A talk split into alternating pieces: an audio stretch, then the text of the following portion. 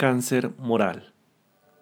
El mal humor sistemático, vicio del comportamiento emocional, genera la irritabilidad que desencadena innumerables males, en el individuo en particular y en el grupo social donde él mismo se desempeña en general. Enmarañando la razón, estimula las tendencias negativas que deben ser combatidas fomentando la maledicencia y la indisposición anímica. Todos aquellos que lo alimentan se transfieren a otro estado de desequilibrio orgánico y psicológico, dando margen a la instalación de dolencias psicosomáticas de complejo tratamiento, tanto como de resultados demorados o negativos. Todas las criaturas tienen el deber de trabajar por el propio progreso intelecto-moral, esforzándose por vencer las malas inclinaciones. El mal humor también resulta de la envidia mal disfrazada, así como proviene de los celos incontenidos. Atiza las llamas destructoras de la discordia mientras se complace observando la ruina y el malestar del prójimo.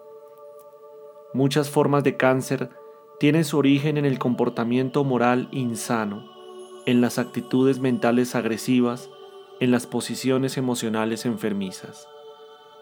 El mal humor es un factor cancerígeno que actualmente ataca a un amplio espectro de la sociedad. Como es una exteriorización del egoísmo enfermizo, se aplica a la desdichada tarea de perseguir a los que discordan de su actitud infeliz, esparciendo la inquietud con la que se arma de fuerzas para persistir en la insanía que abriga en sí. Mantente en equilibrio ante los malhumorados y violentos, maledicientes y agresivos. Ellos se encuentran enfermos, sí, y marchan hacia la locura que termina por vencerlos con el beneplácito de la propia voluntad acondicionada.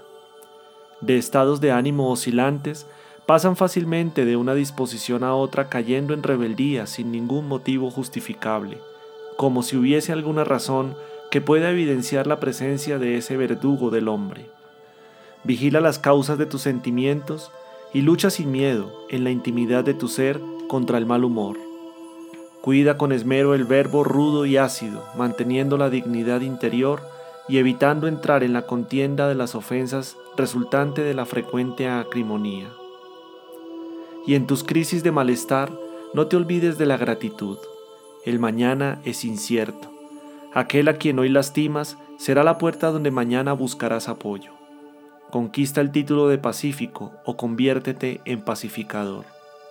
Todo agresor se vuelve antipático y se asfixia en el clima mental malsano que produce.